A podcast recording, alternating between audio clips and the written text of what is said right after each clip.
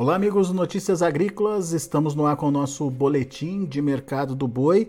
Dá para dizer que com boas notícias até que enfim, depois de bater ali no fundo do poço, negócios entre 280 até 275 reais por arroba acontecendo, a frigorífico, o frigorífico forçando aí é, esses novos patamares de preços, o pecuarista é, diante dessa pressão saiu da, das compras, isso deu uma travadinha no mercado, mas agora um outro motivo começa a trazer um respiro aí para as negociações. E quem vai explicar para a gente é o Caio Junqueira, lá da Cross Investimentos. Está aqui o Caio com a gente. Seja bem-vindo, meu amigo. Obrigado mais uma vez por nos ajudar a entender e que, é, que motivo é esse que dá um alívio aí para essa pressão nos preços Vem da China, vem das exportações, é isso, Caio? Seja bem-vindo. É, boa, bom, quase boa tarde, é, boa tarde, boa tarde a todos os ouvintes, boa tarde, Alexander, sempre um prazer estar conversando aí com vocês.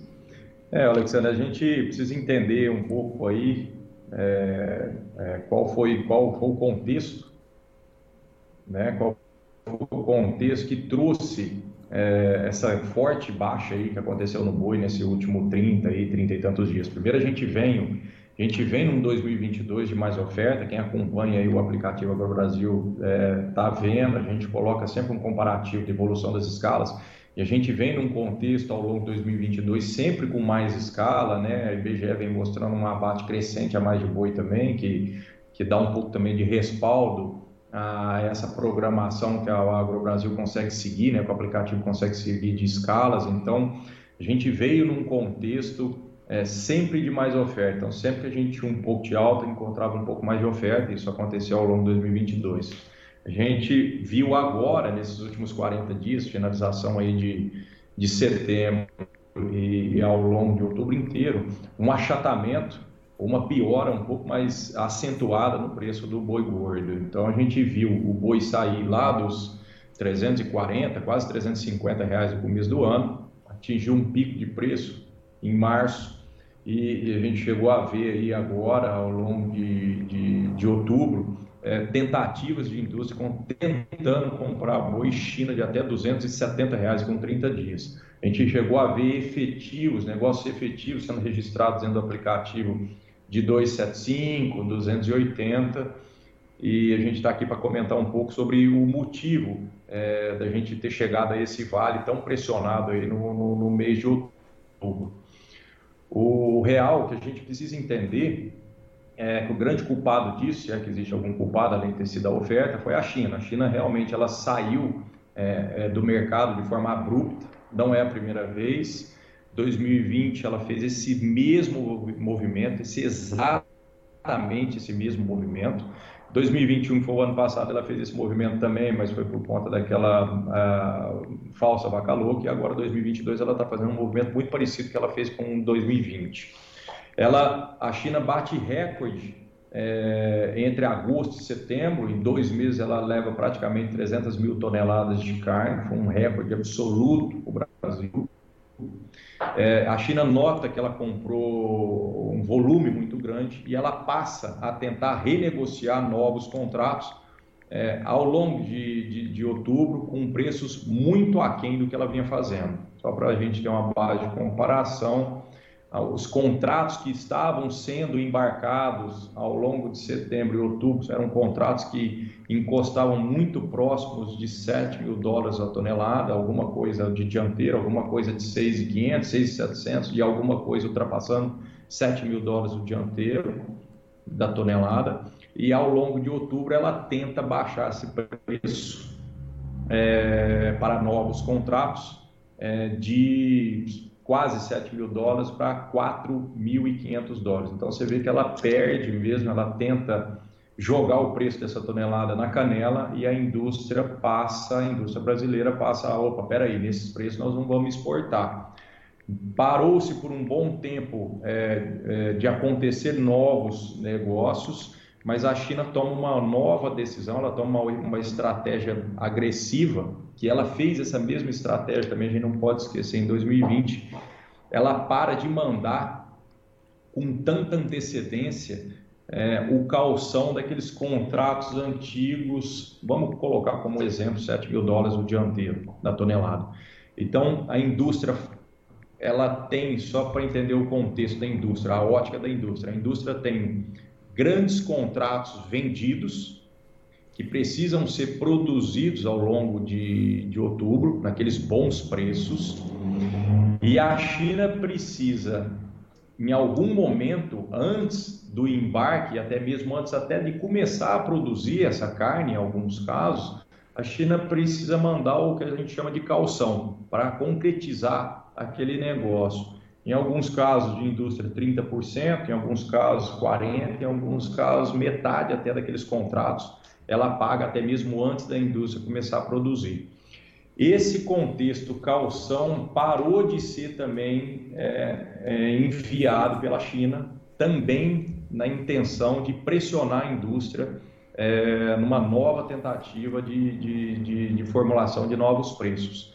Então, além da indústria, além da China tentar novos preços lá na canela do produtor, na, na, na do, da indústria, ela passa a não mandar o valor, o calção, em algumas negociações. Então, a indústria passa a não embarcar. Já que não caiu o calção, eu não vou produzir determinada carne. Já que não caiu o calção, eu não vou embarcar aquela quantidade de carne que já está apta a, a ser comercializada. Com isso, o embrólio que já vinha do medo da China baixar o preço, ele aumenta porque a indústria passa a segurar a produção dela. Ela já tem uma produção previamente organizada, que são as escalas de abates cumpridas, ela já tem uma produção praticamente feita na câmera fria, container ou até mesmo esperando para ser embarcado, e aí a China passa a não pagar ou não mandar tão previamente esses, esse calção.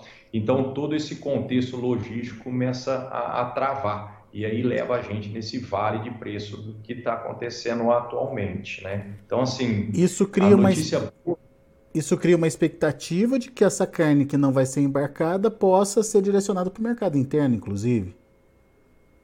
Eu acho que essa que não vai ser embarcada, que são, na teoria, que são que está esperando, a carne que está esperando Sim. o calção chegar, uhum. São a carne que teoricamente foram negociadas a quase 7 mil dólares o dianteiro a tonelada. Então são carnes caras que a indústria não quer desfazer isso no mercado interno, não tem nem como ela desfazer com isso no mercado interno. Mas a indústria pra, passa a se organizar, porque como uma boa parte do estoque da indústria ainda está no curral do próprio pecuarista, está comprado, tem preço, mas não embarcou ainda, por uma programação cumprida, então esse, esse estoque passa a ser um estoque que vai ser consumido de forma é, mais lenta. Perfeito, né? perfeito. A indústria tinha uma produção para sair X toneladas ao longo daquele mês, a partir do momento que X toneladas passa a não embarcar, ela passa a ficar com menos espaço dentro da câmara fria, ela precisa fazer dinheiro, então uma parte dessa produção que ela ainda vai fazer, ela passa a direcionar para o mercado interno. Então, uma indústria que olhava é, muito pouco o mercado interno passa a olhar também. Isso acontece em todas as indústrias exportadoras. Uhum. Então você tem um mercado interno muito mais ofertado, que é o, que, é o processo que a gente está vendo agora, é o processo que a gente vê olhando para trás, tá? no retrovisor desses últimos 30 dias, é o motivo da gente estar tá nesse vale é, de cotações. O que está acontecendo agora para frente, Alexandre, que a gente viu acontecer é, é, bem pouco ao longo da semana passada, e aí no fim da semana, e aí ontem e hoje passa, a gente passa a ver que isso torna-se uma realidade, é que a indústria chinesa, os, os importadores chineses conseguiram fechar contratos novos mais baratos, só que teve é, uma, uma, uma cláusula ou teve uma, uma coisa que chama muito a atenção da gente, que muda a chave, que deixa a gente muito mais otimista. Foi o fato de a indústria brasileira aceitar, sim, contratos mais baratos, desde que os contratos caros que estão esperando o calção sejam quitados. A indústria chinesa vem, aceita isso, quita não só os patrais, os, os, os contratos caros, como também já quita boa parte também desse calção, desses novos contratos que estão sendo feitos. Então, você tem um mix que está acontecendo agora. A boa notícia é que provavelmente nós vamos ter uma logística é, é, normalizada para a China. Essa é a ótima notícia. A boa notícia é que parte dessa carne cara que a gente tem, que já foi negociada para trás, está sendo é, quitada com o calção, então isso aí vai dar início à saída. A parte ruim é que a China consegue colocar, entre aspas, uma nova precificação nessas carnes, nesses novos contratos.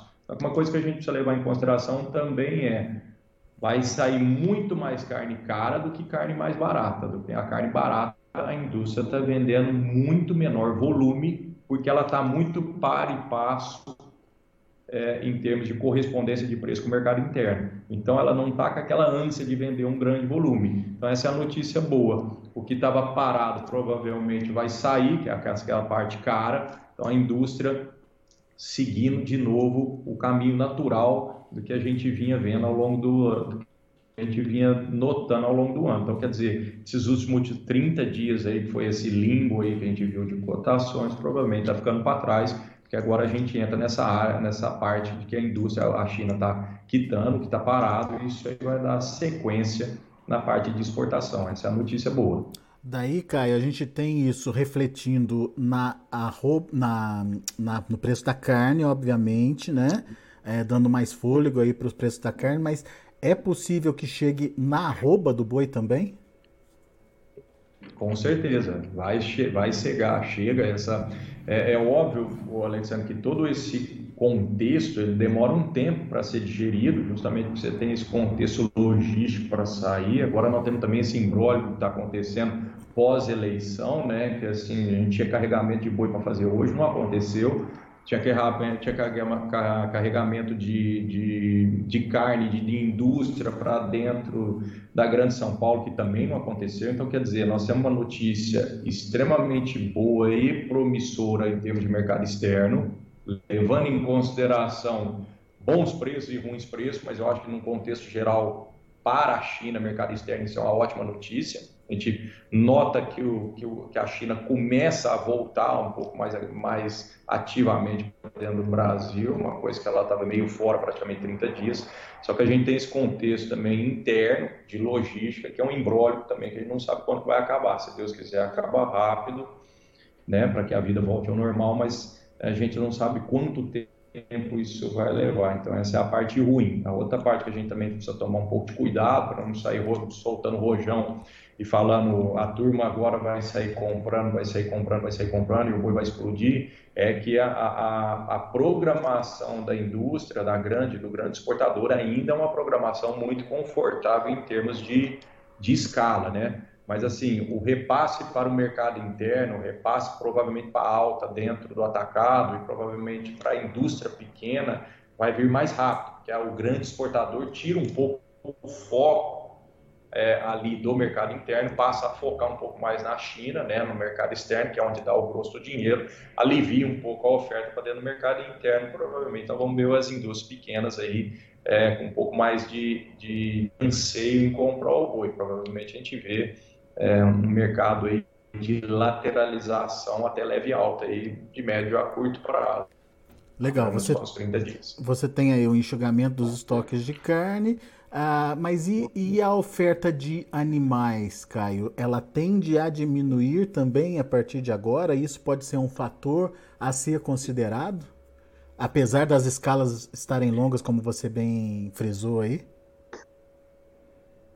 Alexandre, sim, assim, o que a gente nota dentro do aplicativo do AgroBrasil, que o pessoal vai vendendo, vai fazendo os registros ali dentro, é que diminui muito o registro.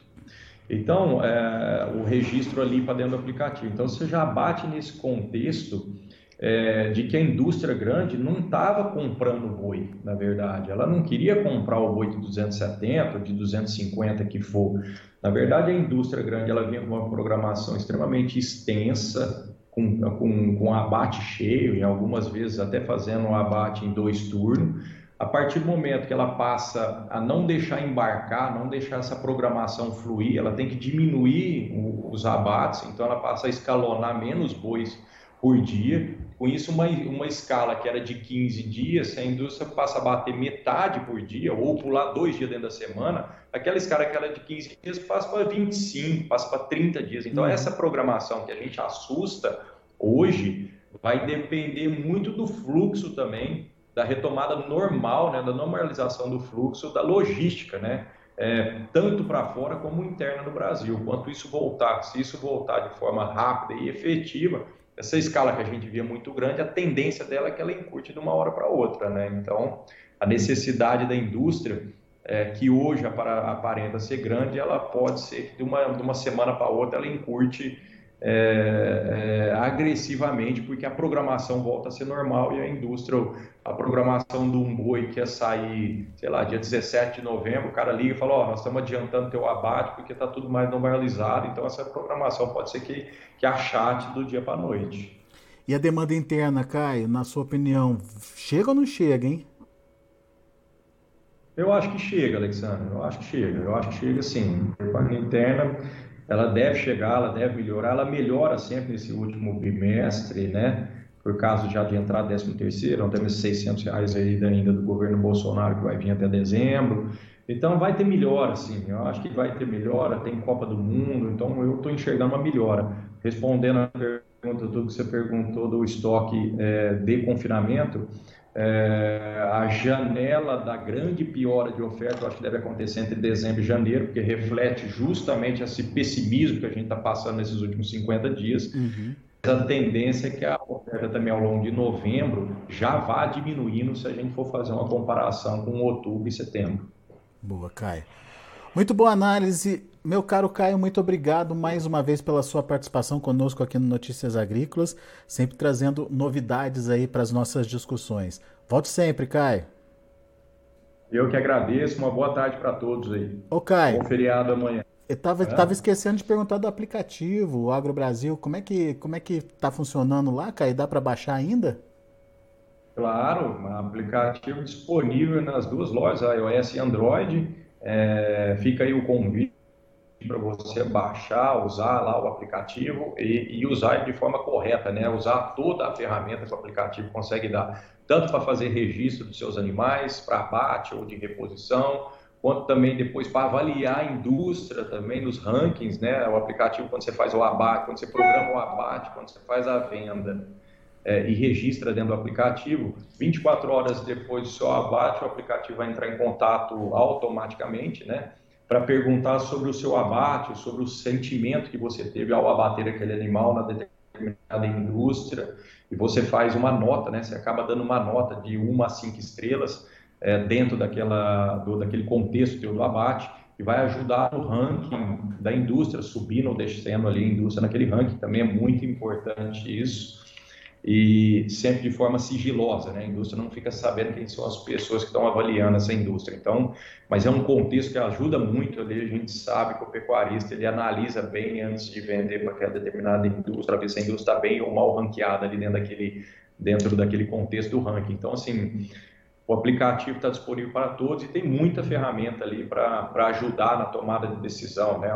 O, Quanto mais informação o usuário ou o pecuarista insere ali dentro, em termos de reposição, de venda, é, melhor são os relatórios que o próprio aplicativo consegue soltar, relatórios pessoais, às vezes, que o aplicativo consegue, consegue é, soltar, né, na parte ali de minhas negociações, ele, ele faz um pequeno filtro e vê um histórico de todos os animais que ele vendeu ao longo do ano, em termos de gráfico, se está caindo, se está subindo, consegue analisar quais foram as melhores indústrias que ele vendeu ali ao longo do ano, se ele deixa o aplicativo sempre bem é, atualizado, né, com essas informações que ele precisa pôr ali dentro. Então, assim, é um, é um mundo a ser explorado. Fica aqui o convite para todo mundo para baixar o aplicativo ali e, e conte conosco ali para também para tirar qualquer tipo de dúvida. Legal. Lembrando que é Agro Brasil e o Brasil é com Z. Procura lá nas lojas virtuais, então. Obrigado, Caio. Abraço. Até a próxima. Obrigado a todos. Uma boa tarde aí. Bom feriado amanhã. Valeu. Tá aí, Caio Junqueira, Cross Investimentos aqui com a gente, trazendo essa boa notícia. É, dá para dizer que é uma boa notícia porque é toda aquela carne que estava é, esperando aí para saber se ia ou não ia para a China, se é, negociava ou nego não, não, negociava com a China, aparentemente agora vai ser escoada. Isso libera estoque ah, dos frigoríficos, isso é, dá mais força para a precificação é, da carne e, consequentemente, pode chegar até a arroba do boi. Daqui a pouco a gente volta com outras informações e mais destaques. Antes de encerrar, deixa eu passar para vocês as cotações do mercado futuro. Estava esquecendo já, vamos ver. Olha aí, dezembro, R$ 288,75, reagindo 0,86%. Janeiro, R$ 293,00, alta de 0,51%. Fevereiro e março, sem negociação por enquanto, Indicador CPEA ontem subiu, subiu até que bem, 2,31%, fechou a 292 reais por arroba. A gente vai ficando por aqui, agradeço a sua atenção e a sua audiência. Continue com a gente. Se inscreva em nossas mídias sociais. No Facebook, Notícias Agrícolas. No Instagram, arroba Notícias Agrícolas. E em nosso Twitter, arroba Norteagri. E para não perder nenhum vídeo, não se esqueça de nos acompanhar no YouTube e na Twitch Notícias Agrícolas Oficial.